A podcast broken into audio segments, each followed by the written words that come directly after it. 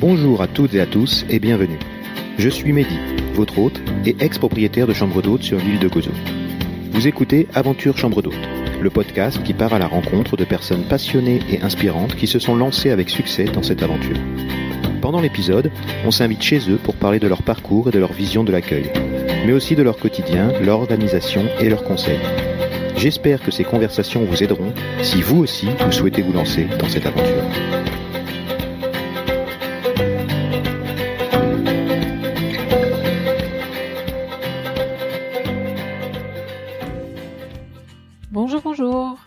Avant de commencer ce dernier épisode de l'année, on tient à vous remercier de votre fidélité et de tous vos messages sympas sur les réseaux sociaux et sur Apple Podcast. Merci notamment à Elodie du Château de Moni pour son avis sur Apple Podcast. Ça nous touche et ça nous aide vraiment beaucoup. Et merci à tous nos invités qui nous ont fait confiance pour cette première année. Et on compte bien continuer l'année prochaine. On va quand même faire une petite pause et on vous retrouvera en janvier ou en février avec de nouvelles aventures. Pour ce dernier épisode de 2021, on vous emmène au Brésil faire la connaissance de Delphine qui est installée là-bas depuis 8 ans. Elle y a créé son petit paradis, Castello Vendôme. C'est un écologe de 8 chambres à 50 euros la nuit où elle reçoit des gaz principalement francophones. Et en créant son petit paradis, son but était de développer des pratiques écologiques dans le village et de sensibiliser son public au tourisme responsable.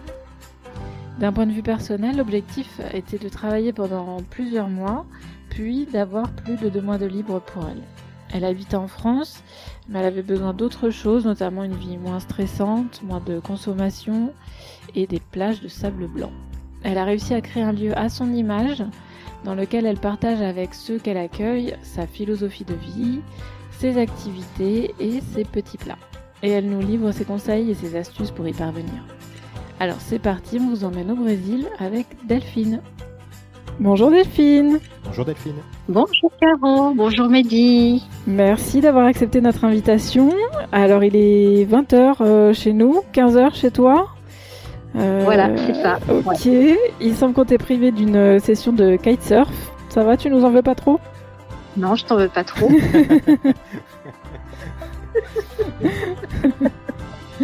bon, tu te rattraperas demain non, non, j'en ferai, euh, j'en ferai demain. C'est vrai qu'aujourd'hui il y a eu un petit peu de vent et on serait bien sorti euh, faire du kite. Euh, c'est pas trop la saison du vent normalement, on est au mois d'avril, je crois, ouais, maintenant, au mois d'avril. Et la saison du vent, c'est plutôt jusqu'à mi-février maximum. Et en fait, bah, depuis là, le début de l'année, ça souffle, c'est vraiment top. Alors c'est bien pour nous. Ouais. Euh, un petit peu moins bien pour euh, la planète parce qu'il pleut moins. Du coup, normalement, on est en saison euh, saison des pluies et euh, il pleut la nuit, mais normalement, il devrait pleuvoir un petit peu quand même la journée et de manière plus régulière la nuit, ce qui n'est pas trop le cas. D'accord. alors pour que nos auditeurs comprennent déjà, parce qu'on n'a pas, on n'a pas situé le lieu, mais même si ils le seront. Euh, Est-ce que tu peux nous faire euh, visiter ta petite maison, euh, bah, ta maison d'hôte, et le lieu où elle se trouve en quelques mots? Alors, le village c'est Parajourou et la maison s'appelle Castello Vendôme. Euh, Parajourou est un petit village de pêcheurs qui est situé dans le Ceará, qui est euh, un état du nord-est. La région, c'est le nord-est et c'est en fait au nord du Brésil. C'est quasiment euh, collé à l'Amazonie pour donner une idée de grandeur. Euh, sachant que le Brésil, c'est 17 fois la taille de la France. Donc c'est vraiment très très grand. Sao Paulo étant à quasiment 3000 km de Parajourou. Ok. Voilà, donc on est, on est dans le nord, on est dans une région euh, qui est ensoleillée toute l'année. En fait, il fait beau et chaud toute l'année. On n'a pas d'hiver. Euh, c'est une des raisons pour lesquelles je me suis installée là d'ailleurs. Et euh, j'ai choisi Parajourou parce que c'est vraiment un petit village pas très loin de la capitale euh, du Ceará, qui est Fortaleza. il y a des vols d'ailleurs directs de Paris à Fortaleza. Mhm.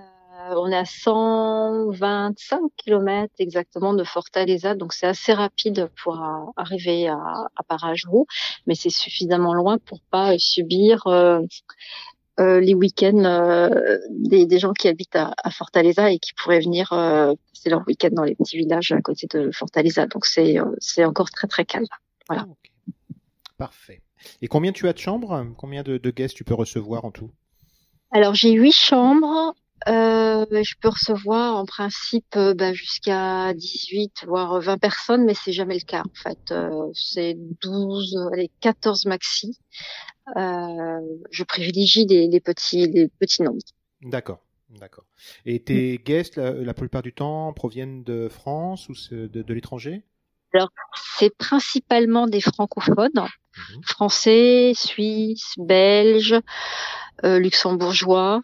Euh, principalement. Après, européens, alors type euh, hollandais, puisqu'on a une ligne euh, de, de vol direct avec, avec Amsterdam. des Allemands aussi, il y a une ligne en Francfort, Fortaleza. et puis un peu partout dans le monde. Et puis des Français aussi de, du Brésil qui vivent à Rio ou à Sao Paulo, par exemple. D'accord. Et pour nous donner une idée du prix des chambres en moyenne en euros?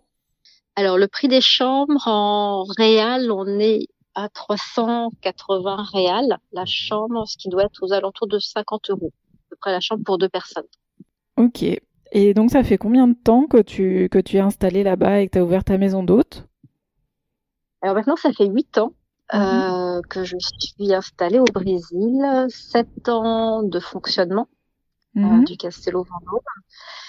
Euh, et d'ailleurs, je viens de faire euh, cette semaine l'inventaire. Euh, alors, je vous explique. Je, je croise un petit peu. Peut-être que j'ai trop vite. Je ne sais pas.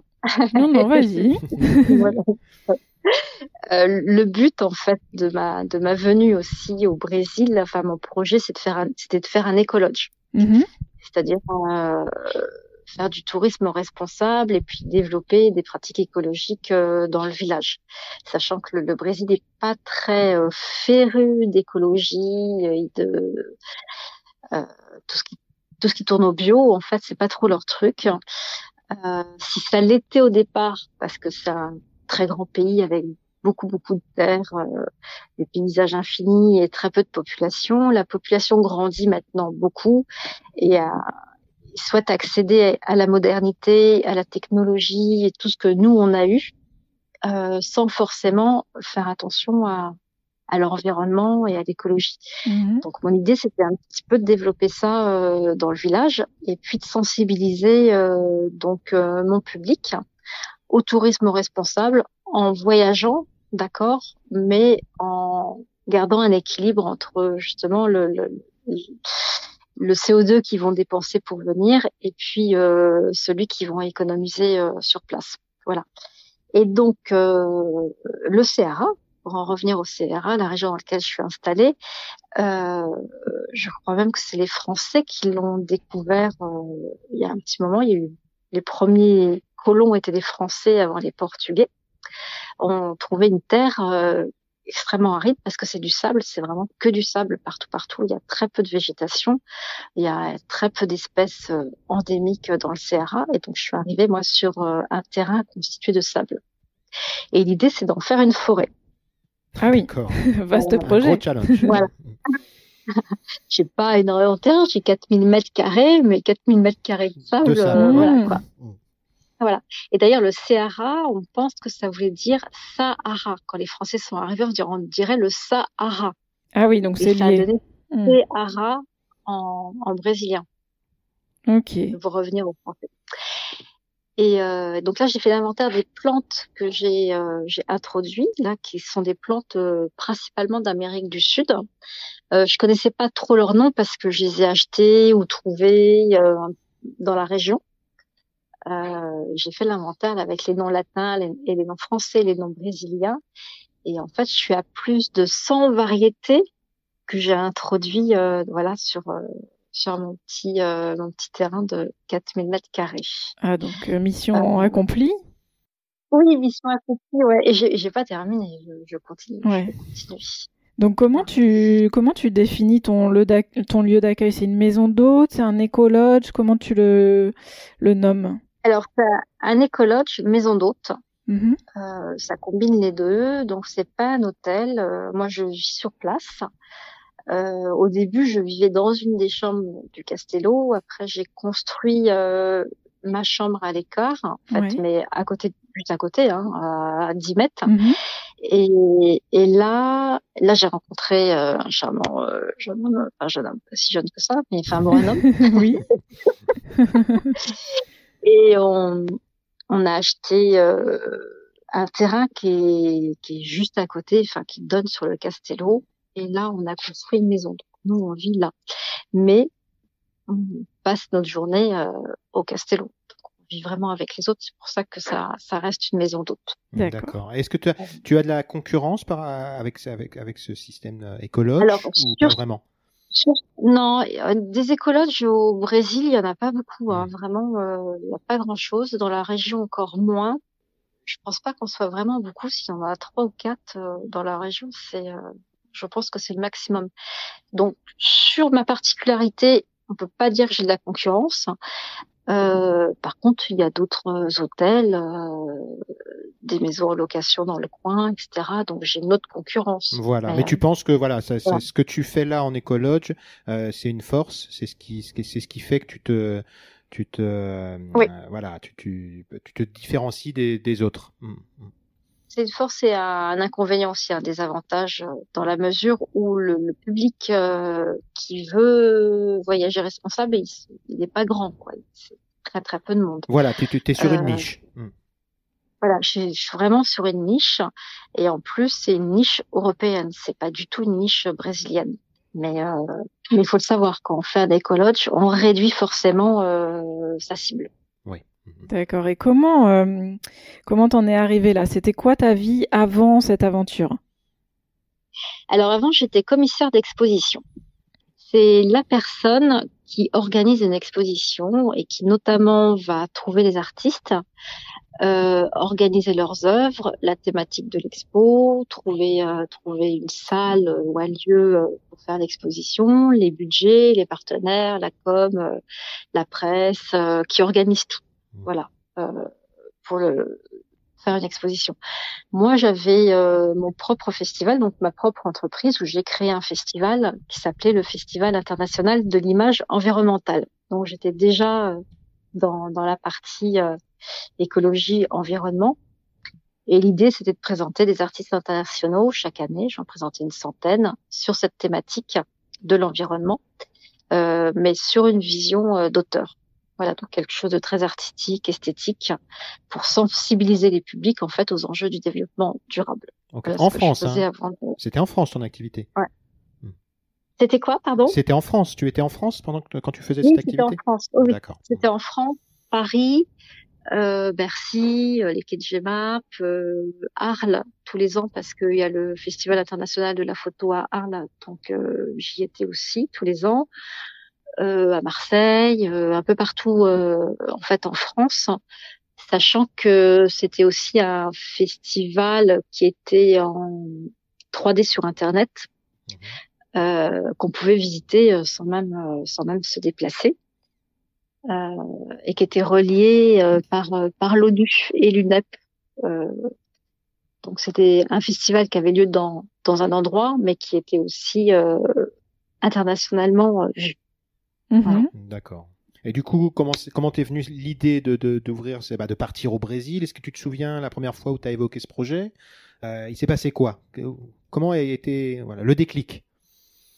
Ouais, en fait, ça fait très très longtemps que j'ai envie de partir de France euh, pour vivre une vie autre, euh, une vie moins stressante, moins tournée autour de la, la consommation, de la surconsommation, moins dans le dans le fonctionnement en fait des sociétés modernes qui qui me convenaient pas. Mhm. Euh, ça, ça a démarré quand j'étais enceinte de ma fille, donc j'avais 25 ans, mhm. où je me suis dit mais oulala, mais euh, dans quel monde je vais faire naître ma fille? Bon, à l'époque, à l'époque, c'était, c'était juste pas possible de partir. Forcément, j'étais enceinte, j'allais voir un enfant, j'avais un mari qui travaillait, euh, qui avait un emploi, donc il était hors de question de partir. Euh, et puis après, j'ai divorcé. Mmh. Quelques années plus tard. Euh, j'ai attendu que ma fille euh, soit plus grande. Et là, il s'est trouvé qu'à l'âge de ses 18 ans, j'ai rencontré un ami que j'avais pas vu depuis très longtemps Mhm. et qui m'a dit qu'il était en train de s'installer au Brésil, dans le Nord-Est. Et j'avais fait avant euh, un petit peu le tour euh, du monde de, des endroits où j'aurais aimé m'installer. Et il se trouve que c'était particulièrement ici au Brésil euh, que, que je voulais aller, sans Ouais. jamais y avoir les pieds. Ah, t'avais fait le tour du monde, pardon, concrètement Virtuel. ou virtuel, Virtuel? Ok. Non, non, non, virtuellement, en fonction d'une to-do list, enfin d'une liste de, de souhaits que, que j'avais. Euh, et il y avait le nord-est du Brésil qui répondait exactement à mes critères. Alors à l'époque, il y a huit ans, euh, c'était bon d'abord la région. Euh, fallait que ça soit un continent, fallait pas que ça soit une île, euh, Mhm. parce que les, les îles, on en fait vite le tour, et puis avec euh, le réchauffement climatique et la montée des eaux, euh, ça devient quand même très problématique. Donc ça pouvait pas être une île. Ça devait être un continent. Euh, de manière à pouvoir visiter aussi, euh, pas rester que qu'au même endroit. Euh, il devait faire beau toute l'année. Il y a une plage, du sable plutôt blanc. Euh, que ça soit une démocratie, que que je puisse y investir, que je n'ai pas besoin d'associer sur place, Mhm. que je puisse récupérer mes sous euh, si je devais repartir en France. Euh, et puis que ça soit une région en développement et pas une région déjà développée parce que j'avais pas un budget euh, monstrueux non plus. Mhm. Euh, donc il me fallait une capacité d'investissement, euh, voilà, qui corresponde à ce que je voulais faire euh, sur place. Et il y a le- que le Ceará, enfin le, nord- le nord-est du, du Brésil, qui permettait euh, tout ça. Et je rencontre cet ami que j'ai pas vu depuis longtemps et qui m'a dit qu'il s'installe au Brésil dans le nord-est. et là, ça a été le déclic. Là, je fais non, mais là, il faut que là, il faut que je fasse quelque chose. Et euh, il m'a dit bah viens voir. Donc je suis, partie euh, 15 jours en vacances euh, pour aller voir comment c'était euh, sur place et euh, et ça a tout de suite résonné en moi. En fait, je me suis sentie bien, mais tout de suite comme si euh, comme si j'avais toujours vécu là, comme si j'étais déjà venue. Très une impression euh, très très étrange. Et donc je suis rentrée. Je me rappelle, c'était au mois d'avril. Je suis partie au mois d'avril 15 jours. Je suis rentrée. J'ai vendu mon appartement. Ah Avant oui. de vendre mon appartement, j'ai posé la question à ma fille quand même. Elle, elle avait 18 ans, elle rentrait en fac en fait. Ouais. Et euh, son, son père voulait euh, la voulait à plein temps. Donc j'ai posé la question à ma fille. Je dis est-ce que tu veux aller vivre? Ton père euh, aimerait que tu ailles vivre chez lui. Chez lui. Est-ce que ça, est-ce que tu as envie? Est-ce que ça t'intéresse? Et euh, en effet, ça l'intéressait parce que moi, je vivais à l'époque à Montreuil, donc en banlieue parisienne. Euh, et son père vivait à Paris, donc pas loin de la fac. Mhm. Et euh, ça l'intéressait vraiment d'aller vivre à Paris. Et voilà. Wow. Et donc j'ai vendu mon appart. j'ai vendu mon appart. Et six mois après, j'étais de retour euh, au Brésil pour trouver euh, mes terrains et puis pouvoir euh, pouvoir investir. D'accord, donc tu es parti au Brésil euh, six mois après, euh, une enveloppe Oui. en poche et, et c'était Oui. parti, c'est là que tu as commencé à, à fouiller, à chercher. Voilà, c'est ça. Oh, Ah ouais. Donc les planètes euh, au début de ton projet sont bien alignées. Est-ce que par la suite ça a été le cas aussi? Est-ce qu'il y a eu des obstacles? Euh, Raconte-nous un peu les étapes de- du projet. Alors il y a toujours des obstacles parce que la vie est pas facile et puis que qu'il y a toujours des des choses qui arrivent qu'on n'avait pas attendues ou qui se passent mal, ça c'est obligatoire. Euh, le plus grand obstacle, enfin c'est pas un obstacle, c'est c'est juste en fait qu'il faut euh, s'acclimater à un pays dans lequel on, on arrive. Euh, Mm. On le connaît pas forcément bien. Enfin moi je le connaissais pas bien, même si je me sentais bien euh, sur place. Euh, mais les coutumes sont différentes. la vie des gens est différente. Ils réagissent pas du tout de la même manière que nous. Euh, ce qu'on aime au départ euh, peut être un handicap aussi. Par exemple, euh, au Brésil, les gens sont super agréables, super sou- souriants, accueillants, euh, nonchalants. Ils prennent le temps. Il n'y a pas de stress. euh, Tout est cool, tout va bien, tout va bien tout le temps, quoi. Euh, sauf que quand on leur demande de travailler, bah, euh, Voilà. c'est un peu plus compliqué. Voilà. de tenir des horaires, des budgets. Euh, bah, ça se passe plus, ça se passe pas comme en France où on a des contrats avec les entreprises et puis euh, s'ils s'en écartent, il y a des pénalités derrière ou euh, où on peut, où il y a toujours des recours. Ici, il y en a pas, quoi. C'est, euh, c'est faut faire, faut faire avec. Et, tu parlais, et tu, tu parlais, tu parlais euh, la langue. Non, je parlais pas la langue. Du tout. Ah, d'accord. Donc tu parlais Ah, en anglais, tu communiquais comment?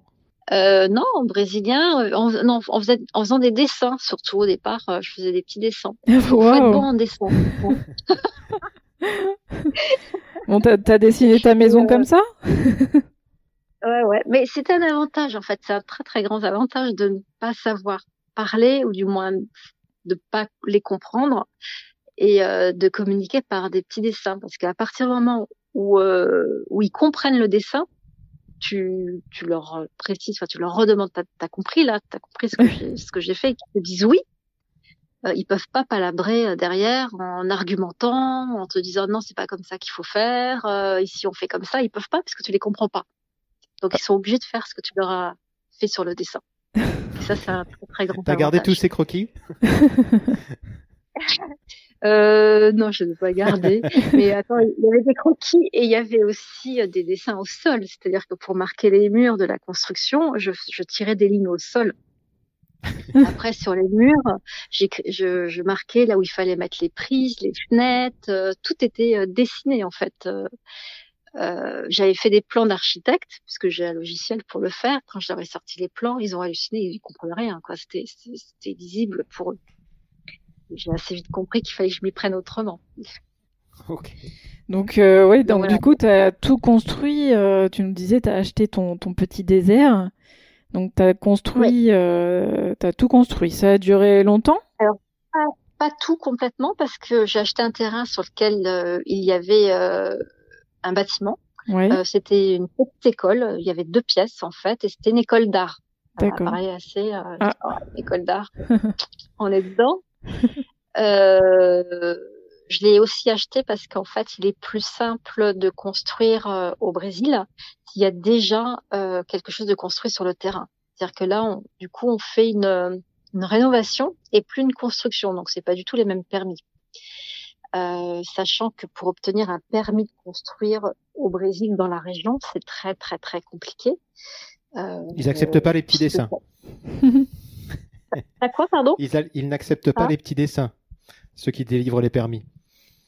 Ah, euh, non, non, ça, ça, ça marche pas. Non, non, outre le fait qu'il faut déposer des plans d'architecte, d'architecte local, euh, donc avec leur, leur assermentation euh, brésilienne, euh, il faut surtout avoir beaucoup de patience avec l'administration et contourner euh, tout ce qui est corruption, parce que euh, ici, euh, au niveau de l'administration, du plus petit euh, agent au plus grand, ils sont tous corrompus, donc euh, c'est pour ça que c'est très difficile d'avoir un, un permis de construire, euh, du moins là, là où je suis. Euh, donc il vaut mieux acheter un, un bâtiment, quelque chose même de construit qui a été déjà euh, implanté dans les dans les plans, dans le cadastre, euh, ou qui a plus de cinq ans et que les voisins puissent témoigner que le bâtiment est là depuis plus de cinq ans et faire une rénovation. Euh, et donc du coup, il n'y a a pas besoin des mêmes permis quoi. C'est plus simple. Donc on peut contourner le système. Il faut apprendre aussi à. Alors ça, c'est un des grands trucs euh, qu'on apprend sur place au Brésil, c'est contourner le système, parce que si on essaye avec nos propres euh, nos propres schémas de faire les choses de manière hyper régulière, eh ben Mm. on n'y arrive jamais. C'est Ouais. impossible. C'est impossible. Ok, et, et toutes ces donc toutes ces petites ficelles, tout ça là, c'est tu quand tu es arrivé sur place, euh, donc tu as re- tu as revu ton ami, euh, tu as tu as travaillé avec lui, tu il, il t'a beaucoup aidé, j'imagine. Si tu parlais pas du tout la langue, Non. comment tu as comment t'as comment du géré tout. tout ça? Alors pas du tout. En fait, au départ, je suis arrivée euh, dans un autre village qui s'appelle Pontal, euh, Mhm. où, dans lequel il y avait euh, déjà euh, trois, trois familles de Français qui étaient installées. Et je me suis dit, euh, je me suis dit que ça serait, ça serait hyper simple. En fait, ça serait beaucoup plus simple d'avoir déjà des Français sur place euh, qui pourraient m'aider, me donner des conseils, éventuellement m'assister. Enfin bon, bref, qu'on qu'on pourrait s'entraider. Mhm. Et en fait, j'ai découvert très vite que le français euh, ne s'entraide pas, Ah, même à l'autre bout du monde. euh, que c'était même le contraire, hein, ça en représentait une concurrence potentielle, euh, donc Ah. il fallait la, la détruire. D'accord. Ok. ok. Euh, donc je suis vite partie euh, de ce village euh, pour pour aller à Parajuro, qui était pas loin, qui était à 15 km, mhm. où il n'y avait pas un seul Français installé. Et donc du coup j'ai fait tout toute seule. Donc je me suis débrouillée vraiment toute seule. Sans parler ni rien, c'est impressionnant quoi. Ouais, mais ça, ça me dérange pas parce que j'ai toujours eu l'habitude de faire les choses toute seule mon entreprise, mon festival, c'était aussi que moi. Donc, euh, Mais tu parlais, tu parlais la langue. Là, c'est on est dans un endroit différent où tu parles pas du tout la langue. C'est ça que je trouve ah, impressionnant. oui, oui, oui, non, je parlais pas, ouais. Euh, mais ici, franchement, les, les, Brésiliens, ils sont pour ça, ils sont super cool, ils sont, ils sont, il euh, n'y a pas de, de problème avec ça. Ils, ils, ont envie de t'aider. Euh, tu sois une femme, en plus, ça change rien. Alors qu'en France, en tant que femme, quand tu veux créer, c'est super dur. Mm. Euh, là, au contraire, euh, ils sont ils sont dans l'aide, dans le partage. Euh, euh, même s'ils sont pas compétents, ils vont tout faire pour pour faire bien. Donc ça veut dire que tu t'es entouré de locaux. J'essaye de comprendre, hein, on insiste, mais j'essaye de comprendre comment, sans parler, tu peux obtenir des papiers, comment tu peux obtenir, voilà, des, des, comment tu peux, tu peux trouver un terrain, comment tu peux faire tout ça. Ouais, alors les terrains, moi j'ai trouvé, euh, je suis allée chercher toute seule, euh, même sans parler, même quand je suis arrivée euh, au, tout début euh, à Pontal, donc comme j'étais pas aidée par les Français, ben je suis allée voir les Brésiliens. Alors après, je parlais quand même de trois mots. Enfin, je. je oui, puis tu comprenais, j'imagine, tu comprenais bien quand même. Oui, je comprenais, je parlais de trois mots, donc je suis arrivée à me faire comprendre. Hmm. Ah, d'accord, d'accord. oui, oui, oui, oui, oui. Euh, j'avais pris 10 cours, enfin 10 heures de, de cours de portugais. Euh, c'est une langue qui peut s'apprendre facilement, au moins pour le basique. On arrive à communiquer. C'est une langue proche, c'est c'est latin. Hmm. Même si elle est hyper compli aussi compliquée que la langue française, la base, elle est facile à apprendre. C'est pas comme une langue asiatique. D'ailleurs, dans, dans mon choix de pays, je voulais pas aller en Asie parce que apprendre euh, une langue asiatique, c'est l'enfer. C'est autre chose. Compliqué. Hmm. Euh, c'était juste pas possible. Donc, euh, donc le Brésil faisait partie des langues latines qui, qui permettent d'apprendre finalement assez vite, ou au moins de communiquer assez vite. Ok, donc donc t'as pris as pris quelques cours. Ce qui est, ce qui est conseillé, c'est si tu le conseilles de toute façon à, à ceux qui aimeraient se lancer dans, dans cette aventure, euh, il faut parler un minimum pour pouvoir euh, pour pouvoir. Oui oui oui oui oui oui oui. Ok. Ouais il faut avoir la capacité d'apprendre assez vite. Euh, sachant que le français s'imagine qu'il est très mauvais en langue, on est très très mauvais en langue, mais tout simplement parce que on n'a pas un bon apprentissage à l'école. Mais en fait, on n'est pas mauvais en langue. C'est une question de gymnastique cérébrale. Et euh, quand on commence à apprendre une langue, euh, on s'aperçoit qu'on peut en apprendre deux, trois. Euh, c'est juste une gymnastique. il faut faire travailler euh, son, son, cerveau, quoi. Puis après, ça. Et puis il faut y aller. Il faut y aller. Il faut communiquer. Il faut, aussi, il faut aussi se donner, se donner un peu de mal. Et voilà. Moi, si j'avais écouté ma prof d'anglais, elle m'a dit que je parlerais jamais anglais. Et puis maintenant, j'habite dans un pays anglophone. donc, il faut y aller. Il faut aller au, au, casse-pipe. Voilà. il faut, aller parler. Il faut pas hésiter. Il faut pas avoir peur. Il faut pas avoir honte. On se trompe. C'est pas grave. Bon, bah, c'est pas grave. On continue. En tout cas, bravo. maintenant, on a. Comment? En tout cas, bravo. Mais, ah, mais du coup, ça t'a pris combien de temps Alors, entre le temps où t'es arrivé et le temps où euh, ta maison d'hôte était construite? Euh, Assez vite. Hein. En neuf mois, j'avais construit. Neuf mois? fini le... Neuf mois, un bébé. voilà. Ouais, neuf mois. Oui, c'est ça. C'est ton ah oui, bébé. Oui, tout à fait. neuf mois. Neuf mois, j'avais construit le bâtiment principal. Euh, il me restait la piscine à faire. Euh, la piscine, ça a mis plus de temps parce que c'est une piscine écologique et donc ça demande euh, un certain savoir-faire et je, je n'avais pas les personnes sur place. Donc, euh, donc j'ai mis du temps avant de trouver la personne qui, qui veuille bien me le faire sachant que ça demande pas des compétences euh, monstrueuses, mais euh, c'est quelque chose de complètement nouveau pour eux. Euh, donc ils voulaient pas le faire. C'était ça, ça, allait trop loin là. C'était trop, c'était too much quand même. donc, euh, donc j'ai mis trois mois de plus à me trouver la personne, mais en, en, un an, elle était, elle était construite mmh. entièrement. On a vu sur ton site, on a vu sur ton site la, la piscine. du coup, du coup, tu nettoies pas? Ça se nettoie pas? Moi, c'était ma hantise d'aller nettoyer les piscines. J'en avais deux, on a nettoyé les piscines. Mais deux pas, euh, pas, écologiques. Deux pas écologiques, donc aspirateur, tout. Mais du coup, si tu la nettoies quand même. Alors, je la nettoie quand même. Il y, a, il y, a, la différence entre une piscine naturelle et une piscine écologique. La piscine naturelle, ça va être avec des plantes qui vont filtrer l'eau. Mmh. C'est ce que je voulais faire au départ. Euh, sauf qu'en fait, il fait trop trop chaud ici. Euh, l'eau tourne très vite au. Ah, tu peux avoir des algues, ouais. Voilà. Et puis les plantes, pareil, euh, elles résistent pas suffisamment entre le, le, la saison sèche et la saison euh, des pluies. Mhm. Euh, donc j'ai renoncé à faire une piscine naturelle. J'ai fait une piscine écologique. Donc c'est une piscine traditionnelle euh, avec des pierres. En fait, j'ai recouvert de pierres naturelles. Et la filtration, elle se fait avec un filtre au sable, un filtre au charbon, une lampe UV ça c'était assez compliqué à trouver dans, dans le coin. Et il a fallu fabriquer en fait tout le système euh, sur place.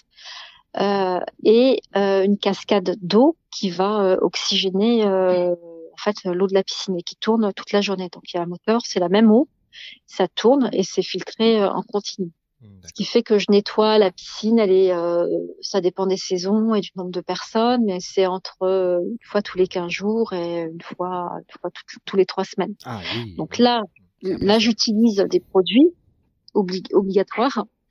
Euh, mais, euh, mais sinon, le reste du temps, il n'y a, y a rien. Il a rien du tout. Il n'y a aucun, aucun produit chimique. Donc finalement, tu avais trouvé quelqu'un qui faisait ça à la base ou c'est toi qui, qui t'es renseigné, qui a trouvé ce qu'il fallait faire et tu l'as fait faire? Ah Non, je me suis renseigné tout, tout, comment il fallait faire. C'est obligé ici. En fait, on doit tout, tout connaître, tout savoir et pouvoir enseigner aussi, pouvoir dire comment il faut faire les choses. Euh, et après, j'ai trouvé la personne qui a bien voulu me le faire. D'accord. Ok. Bon, alors, donc, ta maison est prête, ta piscine est prête. Euh, Est-ce que mhm. tu peux nous dire, euh, on a vu que tu proposais autre chose que les chambres et le petit déjeuner. Est-ce que tu peux nous dire un peu ce que, ce que tu proposes à côté? Ce que je propose, alors, euh, alors c'est un écologe qui tournait autour euh, du sport, sport de plein air. Euh, la région euh, du Sahara, c'est une région qui est connue pour le kitesurf. C'est vraiment la mecque du kite. Euh, le kitesurf, c'est un sport que l'on fait avec une voile au bout d'une ligne auquel on est accroché. On est sur une planche et on glisse, on glisse sur l'eau avec la, voile dans le ciel. Euh, et donc, comme il y a beaucoup de vent entre le mois de juillet et le mois de février, en fait, il y a beaucoup de, de personnes qui viennent pour pratiquer euh, le kitesurf. Euh, donc, je le propose euh, cette activité-là. Donc, j'ai une un centre de kite au sein du Castello Vendôme avec du matériel de kite, mm-hmm.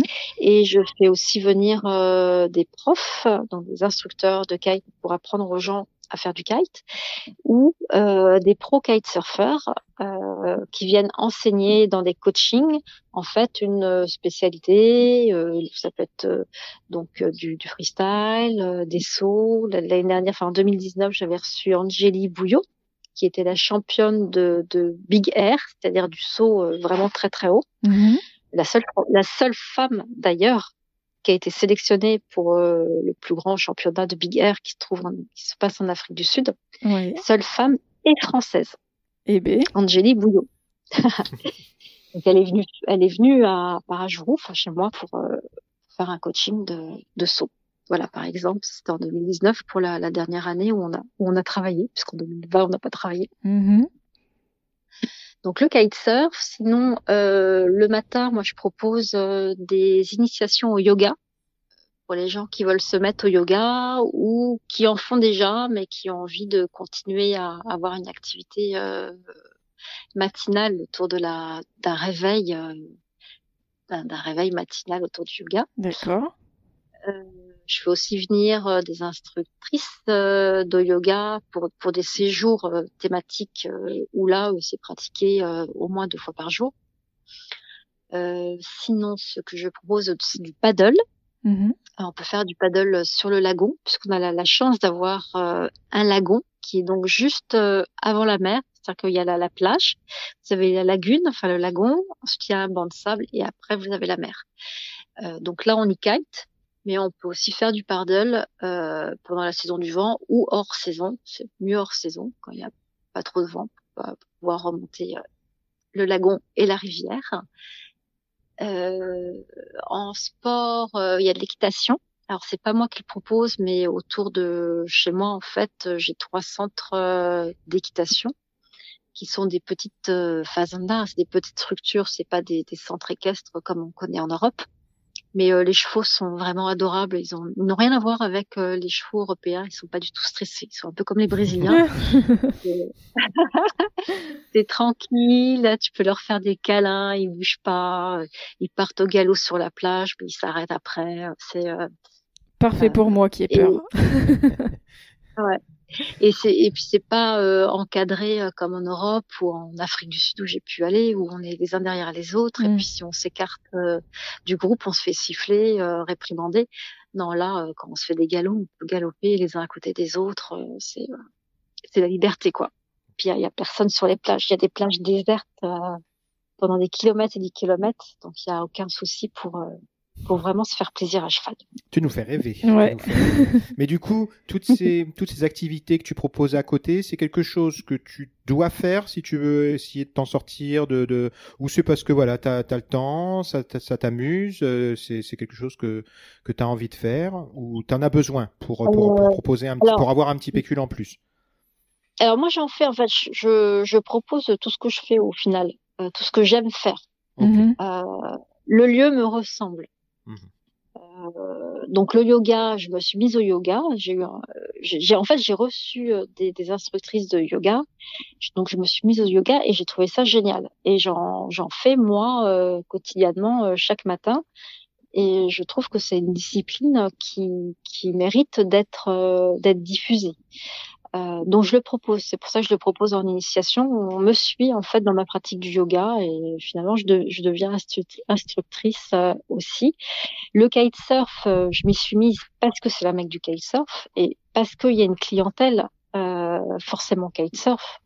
J'aurais pu ne pas faire de centre de kite puisque les gens viennent aussi avec leur matériel. Il y a une école de kite sur le spot, donc j'ai j'aurais pu ne pas faire de kite et rien proposer autour, euh, tout en ayant une clientèle qui vienne quand même. Mhm. Mhm. Euh, mais j'aime bien, ça me fait plaisir et puis ça développe aussi. C'est une activité qui permet de développer euh, bah, le, le, business. Hein. voilà, c'était ma question en fait. est-ce que toutes ces activités vont faire que bon, ça, ça ramène un petit peu, voilà, c'est, tu, tu fais, tu, tu, Alors, tu te rémunères un petit peu avec ça. Mais est-ce que tu en as réellement besoin? Ouais, non, non, non, non, tout, enfin, c'est pas un besoin, mais c'est déclencheur. Ok. Mhm. Voilà, le yoga, je le propose gratuitement, par exemple. Ça, c'est un, un déclencheur. Euh, les gens vont venir parce que euh, ah bah il y a du yoga le matin, euh, trop cool. Donc ils viennent. C'est c'est ça qui va leur faire éventuellement choisir mon établissement plutôt qu'un autre. Hmm. D'accord. Et bon, on est d'accord, mais j'imagine que à côté, t'as pas d'activité professionnelle autre. oui, oui, oui, tout à fait. Ouais, ok. Ouais, ouais, ouais. Non, que ça, que ça, que ça. Ouais, ça demande beaucoup de temps. Hein. C'est euh, quand on est en clientèle, euh, enfin quand il y a, c'est 7 jours sur 7, euh, oui, voilà, 6 heures du mat à, à 10, 11 heures du soir. Donc, euh, hum. Est-ce que tu proposes des, tu proposes des tables d'hôtes? Oui, oui. Oui, je fais le dîner le soir. Euh, alors j'ai démarré en faisant des dîners tous les soirs au départ, parce que comme c'est un petit village, il y avait vraiment rien pour que mes clients puissent aller dîner à, l'extérieur. Donc, euh, je faisais les repas tous les soirs. Maintenant que ça s'est un peu développé, euh, il y a plus de possibilités. Et puis surtout, j'organise le week-end, donc le vendredi et le samedi, des sorties dans d'autres villages que mes clients puissent aller visiter, aller voir ailleurs ce qui se passe. parce qu'ils ont ils ont vraiment tendance à pas vouloir sortir du Castello, c'est une catastrophe. oh, c'est plutôt bien. Donc je les pousse. Je non, Alors du coup, le vendredi et le samedi, il n'y a pas de restauration Castello. Ils peuvent pas. Interdit. Euh, moi, ça me permet de me reposer aussi un petit peu. Et puis là, euh, je, je, ferme maintenant, enfin vendredi, samedi, dimanche. Donc je fais plus les repas que du lundi au jeudi. Euh, qui me permet aussi d'aller faire du kite parce qu'avant j'étais trop fatiguée euh, pour pouvoir faire du kite. Mm. Donc là, ça me permet le samedi et le et le dimanche euh, d'aller me faire une heure de kite. Ok. Et en parlant de fermeture euh, sur l'année, si on parle de, de ton année, est-ce qu'il y a une saison? Est-ce que tu restes ouvert toute l'année ou est-ce que tu fermes à un moment de l'année officiellement? Alors, c'est fermé euh, de mai à juin, jusqu'à fin juin. Euh, là, il se trouve que c'est la, la, saison où, euh, où il peut vraiment pleuvoir. Euh, et puis, c'est la saison où il commence à faire beau en France. Donc, mmh. quitte à rentrer, autant rentrer quand il fait beau. donc, ce mois, ces mois-ci, je m'en profite en fait pour rentrer en France. après, le reste de l'année, c'est ouvert. Euh, sachant que la, la, saison forte, donc comme je disais, c'est mi-juillet jusqu'à mi-février. Et puis après, euh, c'est euh, c'est un peu éparse en fait. On a des quelques semaines par-ci, par-là, mais c'est pas c'est pas plein temps. le but aussi de, de travailler autant et d'aller à l'étranger, c'était c'était d'avoir des mois ou plus que deux mois par par an où je ne puisse rien faire quoi, où je, je me repose. Non, c'est c'est un beau projet. On aimerait faire de même. J'aimerais bien en fait travailler. Tu travailles à fond pendant pendant 6 7 mois, 8 mois et après tu as 4 mois de repos euh, moi ça moi ça me c'est ce mm. que j'aime faire aussi. Mais par quel euh, par, par, quel biais tu obtiens tes réservations? Comment ça comment comment ça fonctionne en général? En ligne Tu as un Alors, site euh, beaucoup beaucoup par le bouche à oreille. Au départ, j'ai commencé via Facebook. Mhm. par des groupes sur Facebook euh, qui fonctionnaient très bien, euh, notamment des groupes de kitesurf. Ah euh, aujourd'hui, ça devient très très compliqué de communiquer sur Facebook sur les groupes puisque toute communication est interdite, on peut plus du tout. par contre, je, je, fais toujours une veille, à savoir quand, quand il y a des personnes qui demandent où ils pourraient partir. Ou... dès qu'il y a un créneau où je puisse communiquer, je, je mets un filtre mhm. sans, sans poster euh, de, de, communication euh, sur ce que je fais. Ce qui est dommage parce que en fait, euh, il y a plein d'événements auxquels les gens aimeraient participer et ils ne peuvent pas avoir l'information. Notamment sur les coachings que je fais avec les pros quand ils viennent au Castello. et ensuite, c'est beaucoup le, le, bouche à oreille. Alors jusqu'à présent, j'ai toujours fonctionné comme ça. Mmh. depuis janvier, je me suis inscrite sur Booking. Oui. Mmh pour essayer d'attirer une clientèle brésilienne. Euh, bon, ça marche pas des masses. Hein. De toute façon, l'écologie c'est pas leur truc, donc euh, ça, ça a pas plus pris. D'accord. Donc Booking, Airbnb, toutes ces choses-là, pour le moment, bah, là tu utilises Booking, mais voilà, c'est tout nouveau. Tu t'es pas sur tous ces réseaux-là. Oui, oui, oui. Je me suis mise euh, pour essayer de diversifier euh, ma clientèle. D'accord. Et dès ton ouverture, donc il y a il y a sept ans, huit ans, ça a fonctionné tout de suite? Ou t'as mis quand même un certain moment avant de commencer à vraiment à te faire une clientèle Non, je pense que vraiment mettre deux ans avant que, avant de pouvoir tourner. Euh, alors après, oui, si j'ai mis deux ans avant de tourner, euh, c'est-à-dire euh, ne plus avoir à dépenser d'argent, mmh euh, mais j'ai eu une clientèle assez, assez rapidement. D'accord. Parfait. Ouais. Alors, on va essayer de, de s'immiscer dans ton quotidien. Est-ce que tu peux nous raconter euh, comment s'organisent tes journées? Tu... Comment ça se passe, une journée type? Le quotidien, alors en règle générale, c'est alors le réveil matin est à 7 heures. Mhm. Les gens se réveillent à 7 heures. Ici, on est décalé puisqu'en fait, il fait nuit à 9 heures. Ouais. Euh, donc, on se couche beaucoup plus tard, euh, euh beaucoup plus tôt, pardon, euh, qu'en Europe, et on se lève plus tôt aussi. le soleil se lève à 5 heures. Euh, tous les jours. Ah oui. Ça change pas. Toute l'année, c'est pareil. Euh, donc on est réveillé avec euh, avec le jour et et on dort mieux. Enfin, on a, on a, un sommeil beaucoup plus réparateur. Donc on dort bien coucher à 9-10 heures, à 6 heures, 7 heures, on est en pleine forme. donc les, les cours de yoga démarrent à 7 heures. On en fait une heure, une heure et demie. À 8h30, mhm. donc il y a le petit déjeuner. Je fais un petit déjeuner différent euh, tous les jours. Euh, je fais mon propre pain. Donc, je propose du pain, je propose des crêpes, du pain perdu, des tapioques, qui sont la, la des spécialités brésiliennes. Euh, on a aussi euh, du gâteau de maïs, qui est une spécialité brésilienne qui est très bonne aussi. Euh, enfin, en gros, tous les jours, j'essaye de, de, varier euh, les petits déjeuners pour que ça soit une surprise euh, quotidienne. Mhm. les petits déjeuners sont, sont vraiment riches dans la mesure où il y a beaucoup de fruits, énormément de fruits tropicaux. je fais mes confitures aussi. Donc beaucoup de confitures. J'ai plein de confitures de variétés différentes, exotiques. voilà. Et tout ça est placé à table, sachant qu'on mange tous à la même table. C'est vraiment l'idée, c'est que les gens se rencontrent, lient éventuellement des, des, amitiés ou des contacts, que ça soit vraiment convivial. qu'on aime partager en fait, on aime partager ces moments de de repas. Mmh, ça voilà. sympa, mais du, coup, euh, du coup, euh, parce que tu as fait du yoga avant, donc tu as fait du yoga avec avec euh, avec le groupe. Oui. Tu arrêtes le yoga, tu vas mettre la table ou tout le monde vient, c'est à la bonne franquette, on se sert, c'est un buffet ou ou tu as tu, tu as d'autres personnes qui te qui, qui t'aident et qui sont en train de préparer. Alors, aussi. oui, le dans le petit déjeuner, euh, le petit déjeuner, ça, il est assuré euh, par mon personnel. Je, je le fais plus. Je prépare le pain la veille. En mhm. fait, euh, la pâte lève toute la nuit.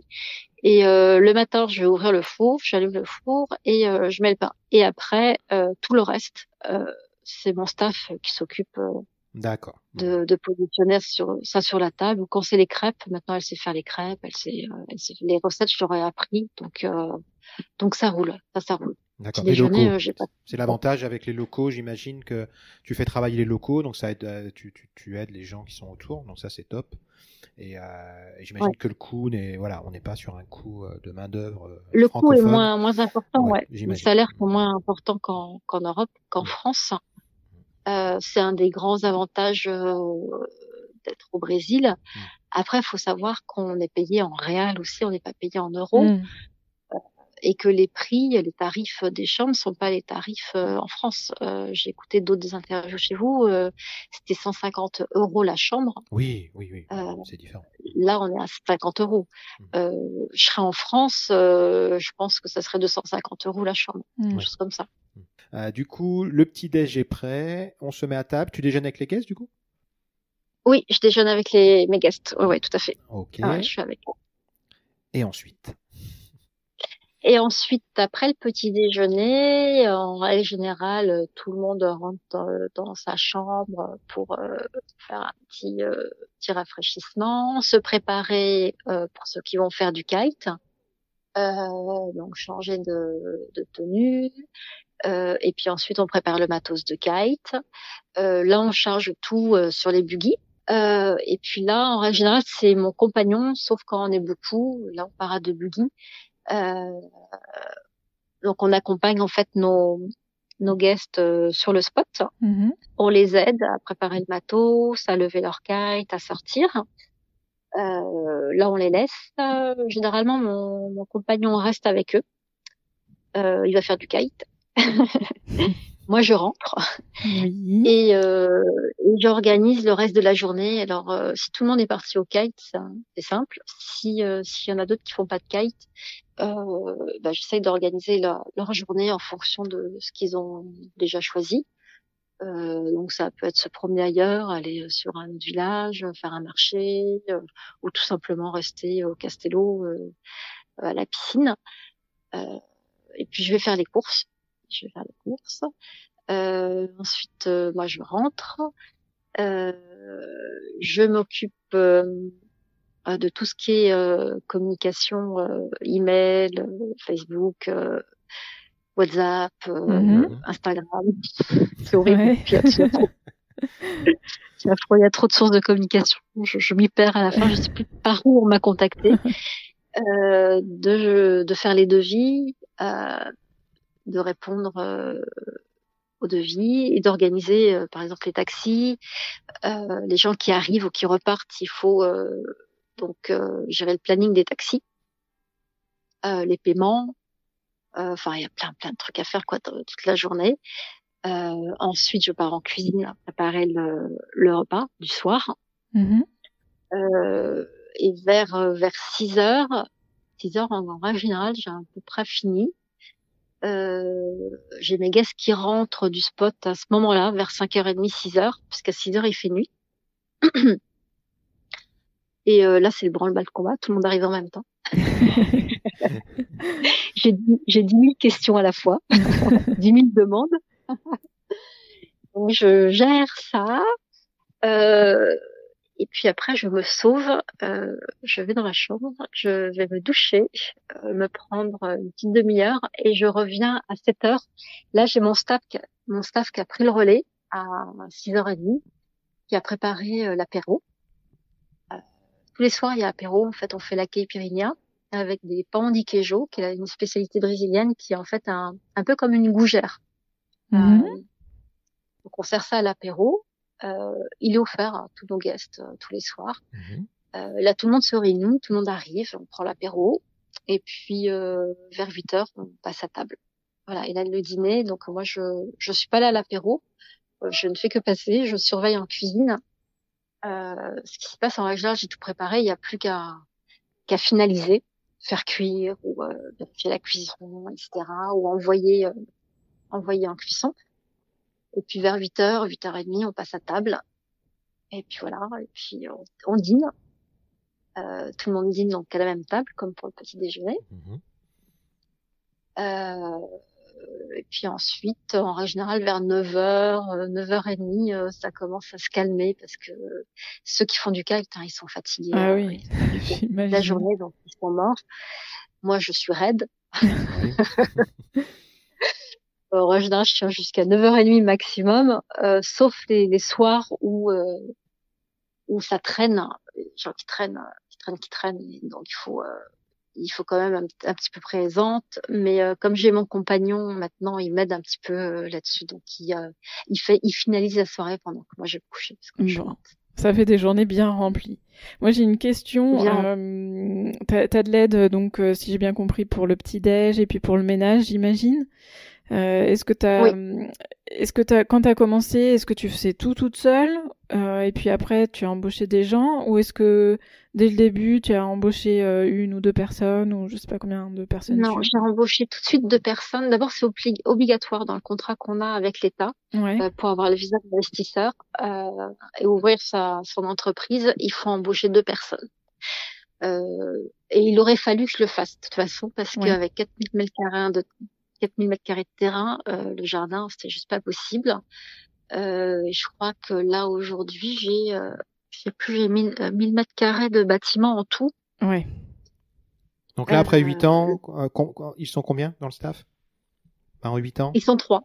Ils sont 3, sont d'accord. Ok, ok, ok. Ouais, 3, donc ouais, vous êtes 4 à Ouais, gérer, euh, bah, 4, 5, 5 pour gérer tout ça. Avec, Voilà, avec ton ça. ami, je veux dire, avec, avec ton conjoint et voilà, et les trois autres personnes. Ouais. Hmm. Ah ouais. Mon conjoint, il, joint, il gère la partie euh, clientèle sur le spot, etc., les accompagner, les, euh, gérer la sécurité en kite, etc. Donc lui, il est pas là dans la journée. il est pas là. euh, Non, non, mais on le a reste, compris il- que lui, il allait faire du kite toute la journée. Voilà. Voilà. Ah, Lui, il fait, ouais, il s'amuse bien, il apparemment. s'amuse bien.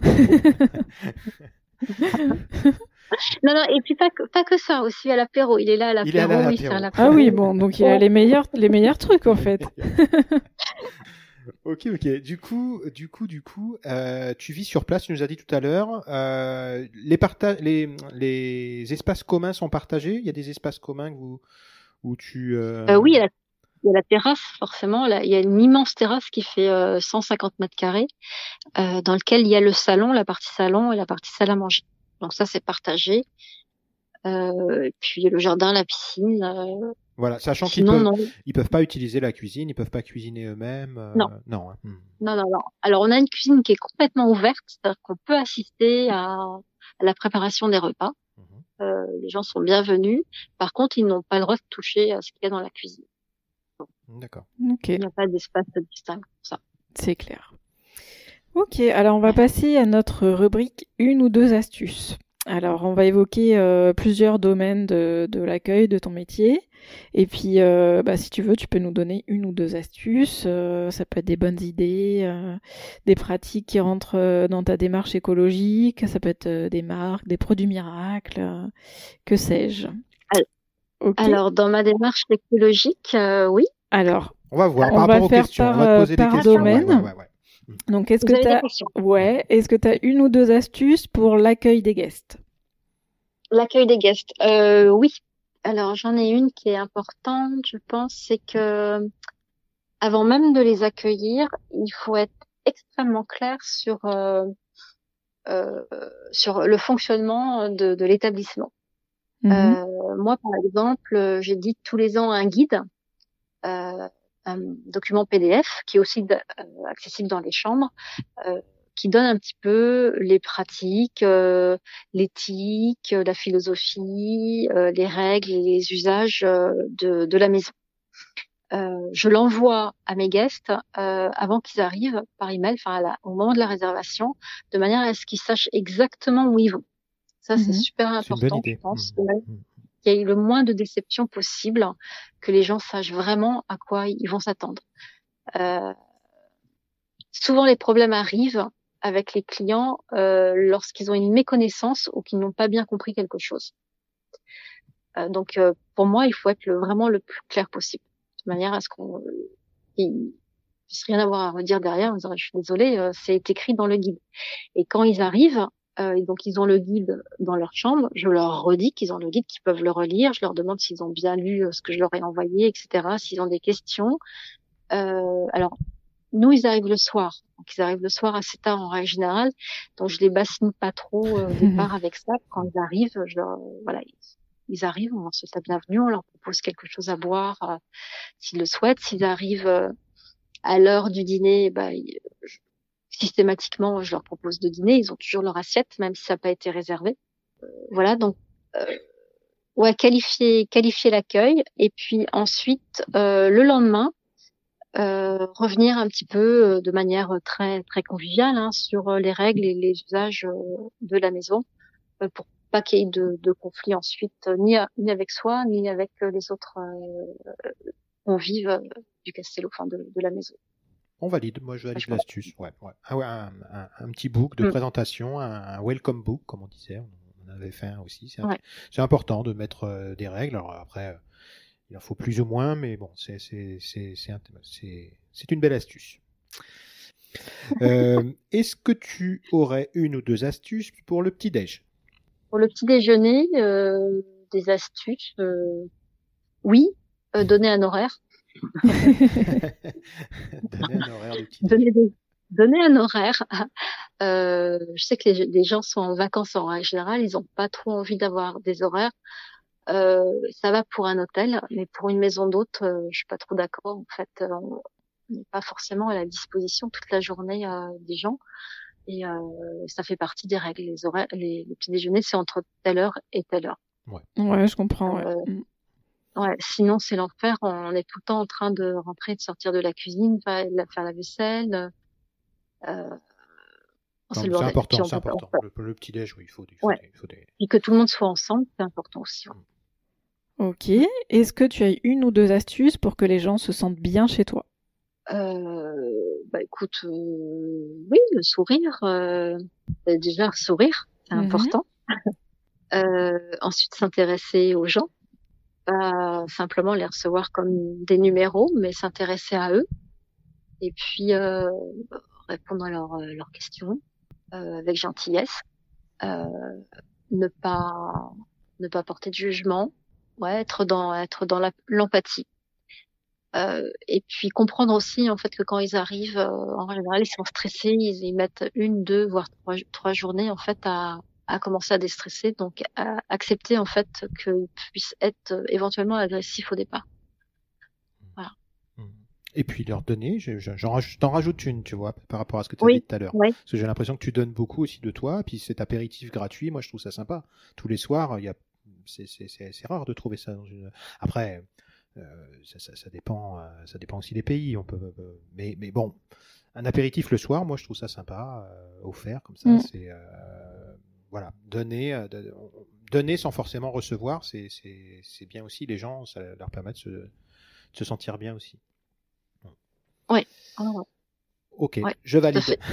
je valide. Ouais, Donner pour Non, donner, mais sans, je dirais donner sans rien attendre en retour. voilà. Quand on a quelque chose qui arrive en retour, c'est un bonus en fait. Hmm. Mais il faut savoir donner sans, sans attendre. Je pense que c'est hyper important. Alors, une ou deux astuces pour le linge de lit, la literie. Oui. Alors la literie, quelle, euh, oui les astuces euh, pour la literie, euh, bah, pour acheter une bonne literie, ça c'est parce qu'on passe quand même beaucoup de temps à, à dormir dans un lit. Mhm. Donc il faut pas négocier sur la qualité de la literie. La deuxième chose, comme astuce que je puisse, donner par rapport aux draps et aux serviettes de bain, qui sont gentiment massacrés par les crèmes solaires et les, les, crèmes après solaires. Ah oui, c'est vrai qu'on avait ce souci aussi. Ouais. ça jaunissait. Ouais. Euh, en plus, nous au Brésil, on n'a pas de machine à laver le linge avec de l'eau chaude à 90 degrés. Je pense qu'on doit être à 4, euh, on doit être à 40 degrés maximum. Mhm. Donc ça part pas aussi bien. Mais j'ai trouvé un truc cette année qui fonctionne très très bien. C'est de faire tremper en fait le linge dans de l'eau de javel et du percarbonate de soude. Mhm. Fait tremper euh, pendant deux heures et euh, toutes les taches s'en vont taches de, de crème et aussi euh, les taches, euh, enfin pas les taches, mais au bout d'un moment, le, les draps ici deviennent un peu jaunes parce que l'eau est, est féreuse et ils perdent leur éclat blanc et là ça, ils redeviennent blancs. Voilà, euh, sensibiliser la clientèle à ce problème-là ce que je leur dis. Hein. Moi, je dis surtout euh, savonnez-vous bien avant de vous mettre au lit, avant de, de vous essuyer dans les serviettes. Sachez que les crèmes s'attachent. On est dans, enfin, moi, je suis dans un écolote, je vais pas changer les serviettes euh, tous les deux mois, c'est juste pas possible. Mm. Donc, euh, je les sensibilise aussi à ça. Voilà. Bon, super astuce, parfait. Alors, est-ce que tu as une aussi bonne astuce pour le ménage? Quelque chose que tu aurais pour le ménage? Un produit miracle. une astuce ménage. Ici, on fait le ménage euh, tous les jours. En fait, le ménage, il est fait tous les jours. Mhm. Euh... Tous les jours dans la propriété et dans les... tu passes dans les chambres tous les jours. Ouais, tous les jours, partout. Euh, parce qu'on est quand même dans un pays tropical, ça qui est tropical quand même. Et en fait, il y a beaucoup de poussière, des insectes. Euh, ça se salit très vite. Hein. D'accord.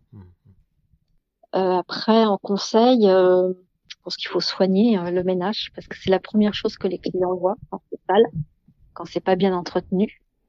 Hmm. Euh, donc pas hésiter à frotter, utiliser des produits écologiques, le vinaigre. Le vinaigre, ça marche pour beaucoup de choses. Ça marche pour les euh, les carreaux, les miroirs, euh, euh l'inox, enfin tous les robinets, etc. Le sol, vous pouvez laver au sol au vinaigre. voilà, utiliser le moins de produits chimiques possible conseil que je peux donner. Ok, parfait. C'est bien, c'est bien, on valide, on valide. Mais euh, on va quand même te demander une ou deux astuces en extra. Là, c'est des questions extra, euh, bah, une question extra pour toi. Une ou deux astuces pour créer un lieu dans une démarche écologique. Ça dépend où dans le monde aussi. Euh, les conseils vont être différents suivant le lieu. je dirais aller là où il y a le moins de monde possible. Euh, là où le plus le plus loin, le plus essolé, euh, pour que ça soit le plus écologique possible, ça serait ça, ça serait partir à un endroit où il y a, y a rien, il y a rien. Ok. Quasiment rien et faire avec euh, les, les, produits, enfin les matériaux locaux au maximum. Euh, quand je quand je suis arrivée au Brésil, tout début justement, il y avait vraiment rien du tout. Il y avait que des matériaux locaux. Mm il n'y a pas de, de boutique, euh, d'industrie, euh, il n'y a pas de Leroy Merlin, il n'y a pas d'Ikea, il n'y a pas tout ça. Donc on est obligé de faire avec ce qu'il y a sur place. Et c'est ça qui rend le lieu unique, en fait, c'est de pouvoir faire avec euh, les ressources locales. À partir du moment où on a accès à Leroy Merlin, euh, ça devient standard. Donc si on veut vraiment faire un lieu écologique, il faut aller loin, là où il n'y a rien de tout ça, pour pouvoir faire un lieu unique et écologique. Trop bien. Bah, merci pour toutes tes astuces.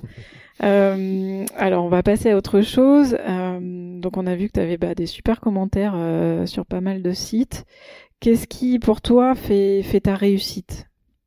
De toute évidence, d'après ce que me disent mes clients, c'est c'est l'accueil et l'organisation de, de leurs vacances, l'accompagnement, l'accompagnement, voilà, l'accompagnement. Ça, le lieu, je pense, qui, fait aussi beaucoup j'ai fait un, un, petit paradis euh, au niveau du Castello euh, et, euh, et les repas. Le petit déjeuner, euh, parle souvent du petit déjeuner et des, euh, repas le soir, puisqu'en fait, par exemple au Brésil, il n'y a pas vraiment pas de culture culinaire, surtout dans le nord-est, c'est très difficile de bien manger. ici, on mange, on mange très bien. Je pense que c'est ça. Les, trois facteurs, c'est ça. C'est l'accompagnement, euh, le lieu même euh, et, la nourriture. Et si tu pouvais retourner dans le passé Est-ce qu'il y a des choses que tu ferais différemment? Eh ben, je pense justement que j'irai dans un lieu plus éculé, enfin plus loin, avec rien autour. D'accord. ok. Euh, qui est pas facile parce que ça demande, euh, ça demande. Plus on est loin, euh, moins moins de monde forcément, c'est plus dur pour eux de venir. Euh, mais je choisirais peut-être le lieu, euh, un compromis entre très loin et, et, proche de, du village, je sais pas. Enfin, peut-être que je reverrai ça éventuellement. D'accord. Et pour toi, alors tu parles de ta forêt, c'est peut-être une de tes satisfactions. Euh, c'est quoi ta plus grande satisfaction dans cette aventure? Euh, Ma plus grande satisfaction, c'est de pouvoir euh, vivre ma vie rêvée, c'est-à-dire les pieds nus dans le sable, et de, de pouvoir en vivre. Ça, c'est juste énorme. Bah, bravo. Et à contrario, qu'est-ce que tu trouves le plus difficile? Euh, Le plus difficile, c'est de, de parfois euh, rencontrer, je pense que c'est à peu près 5% de la clientèle, une clientèle qui ne vous est pas, qui ne correspond pas au lieu, qui vient quand même, qui, malgré tous les, tous les filtres qu'on a mis, qui arrivent mmh quand même et qui en fait peuvent vous pourrir une semaine. Et cette semaine-là, pourrie par euh, un ou deux clients, euh, ça fout en l'air en plusieurs mois en fait de d'ondes positives euh, qui ont été euh, générées par euh, la quantité d'autres clients qui sont venus où tout s'est bien passé, où c'était merveilleux, où parce mes clients en fait on, on reste amis entre guillemets, on, reste en contact. La plupart, je reste en contact avec eux. Ils se font vraiment de, de, de vraies relations. Euh, mais il y en a un, euh, un parent ou deux parents euh, qui, euh, qui, qui a totalement le contrario et qui, qui vient foutre le bordel, quoi. Le... c'est très très dur. C'est très très dur parce que malgré tout ce qu'on fait, et puis moi j'essaye de de calmer le jeu, de d'apaiser les choses, de comprendre, de, de, de comprendre la, la, démarche de la personne et de d'essayer de calmer le truc. Mais euh, quelqu'un qui veut foutre la merde, il fout la merde. Et ça c'est dur. Ça c'est très très dur. Mais bon, tu n'en as pas tous les jours. Non, non, non, non, c'est très très peu. Hein. Mais il y, en a, y en a toujours un par an. Il y en a au moins un, par an. Voilà, bon, c'est un par an, ça va alors.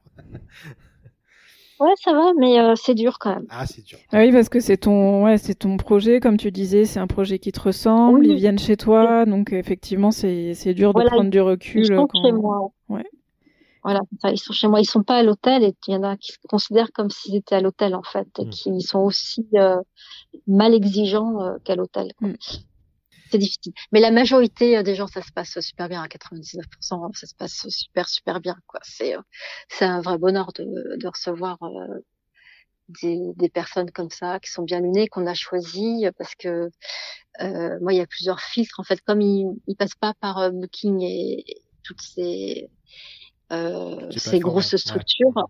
Voilà, euh, on est en contact euh, sur Facebook ou sur WhatsApp avant, par email, donc on converse. Euh, ils savent vraiment où ils vont, ils me connaissent, voire ils me connaissent avant de venir, mm. parce qu'ils ont entendu parler de moi ou qu'ils m'ont vu sur les réseaux. donc, donc il y a un gros, gros, gros filtre avant, avant qu'ils arrivent quand même, mm. sauf quelques cas exceptionnels. C'est une bonne astuce. C'est une bonne astuce. C'est bien de filtrer comme ça et de. Et, mm. et ça, c'est ce que je conseille d'ailleurs à toutes les personnes qui veulent ouvrir des maisons d'hôtes. C'est vraiment de filtrer, de mettre des filtres euh, pour vivre quelque chose de bien, d'agréable, euh, de pas vivre comme s'ils ouvraient un hôtel et que les gens soient pas impersonnels, que ça soit pas des numéros et que il y ait, y a un contact qui se fasse avec euh, leurs clients, que ça soit, que ça soit un partage. Et pour ça, il faut mettre des filtres. Il faut pas hésiter à mettre des filtres. Il faut réduire, il faut réduire euh, la l'ouverture de sa clientèle, euh, ciblée, vraiment ciblée. Ok. Et puis euh, ne, pas hésiter à refuser du monde si ça convient pas. Il faut refuser. par exemple, il y a des semaines où s'il y a une semaine où vous avez des familles avec des enfants et des jeunes enfants, s'il y a un couple qui demande à venir, il faut refuser le couple ou la famille, mais l'un ou l'autre mais il faut pas les mettre ensemble parce que alors la famille ça va pas trop les déranger mais le couple hein, euh, lui, il va pas supporter. Ils, viennent en amoureux pour se reposer. C'est pas pour avoir des cris d'enfants euh, toute la journée à la mmh. piscine et pas pouvoir profiter de la piscine. Donc, il faut pas hésiter à dire à ce couple-là, je suis désolée, mais cette semaine, on a une famille. Je pense pas que ça soit la bonne semaine. Est-ce que vous pouvez venir une autre semaine ou l'année prochaine, peu importe. Mais, mais leur dire, ils reviendront de toute façon. Si on est honnête, ils reviendront. Mmh, mmh. Oui, c'est aussi bien pour toi que pour eux, donc. Euh, ouais. Exactement, ouais, parce que sinon c'est un conflit euh, généré d'avance. Est-ce que tu penses faire ça toute ta vie? Est-ce que tu te donnes une limite ou? Euh, Je sais pas, j'en sais rien. Non, peut-être pas parce que c'est fatigant. Je vais être, euh, je commence déjà à fatiguer. pas, pas, l'année dernière, hein. on peut pas dire l'année dernière. Je me suis bien reposée. Cette année aussi, je me repose beaucoup. euh, mais euh, les dernières années, ouais, c'est épuisant. Hmm. Euh, et à un moment donné, il va falloir que je prenne quelqu'un euh, pour faire ce que je fais ou, euh, faire autre chose. Ouais. Peut-être revendre, je sais pas, faire quelque chose de plus petit et accepter moins de monde. Mais euh, toujours, toujours, toujours au Brésil. Tu penses pas du tout rentrer en France, refaire la même chose en France, dans la même démarche écologique Non, c'est pas un projet. Il faut jamais dire jamais. Ah, il faut jamais dire mmh. jamais. Mais euh, pour l'instant, la France, euh, non la France, non, c'est trop fermé, c'est trop difficile en France, c'est euh, trop stressant. Euh, ils sont, les gens sont trop stressés. Euh, là, j'aurais vraiment du mal à, revivre dans une ambiance aussi, stressante. Peut-être dans un autre pays, c'est possible. Hein, si je vois que jour se développe trop, qu'il y a trop de monde, trop de tourisme, il est possible que je parte parce que c'est pas c'est pas mon projet non plus. Voilà, pour trouver un autre pays où un autre moins paradis. de touristes et euh, quelque chose à développer. Ce que ce qu'on recherche nous en fait, c'est exactement ça. Quand après il y a trop de monde et que c'est trop développé, c'est plus intéressant. Ouais, complètement. Ça me correspond plus. Euh, j'espère qu'il y aura encore des pays comme ça où il y aura trop de monde, des endroits où il y pas trop. Alors on va, on, va arriver à la fin de la conversation. Euh, est-ce que tu souhaites parler de quelque chose qu'on n'aurait pas évoqué? Quelque chose que, qui, voilà, que tu aimerais euh, euh... Oui, je voulais, je voulais, évoquer un point important qui me revient euh, souvent par des contradicteurs et auxquels les gens pensent et qui est d'actualité, c'est-à-dire notre empreinte écologique quand on voyage aussi, aussi loin, qu'on fait un voyage transatlantique comme pour aller au Brésil. Mhm. On me dit souvent oui, mais il faut arrêter de il faut éviter de prendre l'avion parce que ça consomme trop parce que euh, c'est là où on produit euh, le plus d'émissions de CO2. Alors je voulais dire que c'est complètement faux. Il y a des études qui ont été faites là-dessus. Euh, Air France, par exemple, sur les, les voyages, les grands voyages comme ça, remplit à plus de 85% ses avions. une voiture, en règle générale, elle est remplie à 44% en moyenne. C'est-à-dire quand on fait un Paris-Nice, par exemple, pour des aller sur la côte d'Azur ou qu'on va faire du ski, etc. Enfin, les, grands voyages euh, français, c'est 44% euh, du taux d'occupation du véhicule alors que l'avion, c'est au-delà de 85%. Ce qui fait qu'en fait, sur les voyages long courrier, euh, un avion va émettre 73 grammes d'équivalence euh, CO2, euh, tandis que une voiture, elle va émettre de mémoire, je dis pas de bêtises, quelque chose comme 100 kilos, enfin 100 grammes euh, de CO2. Mhm. Donc on est on est bien en dessous. Il faudrait que je retrouve euh, les chiffres. Euh, et un vol international, tous les vols internationaux qui partent de France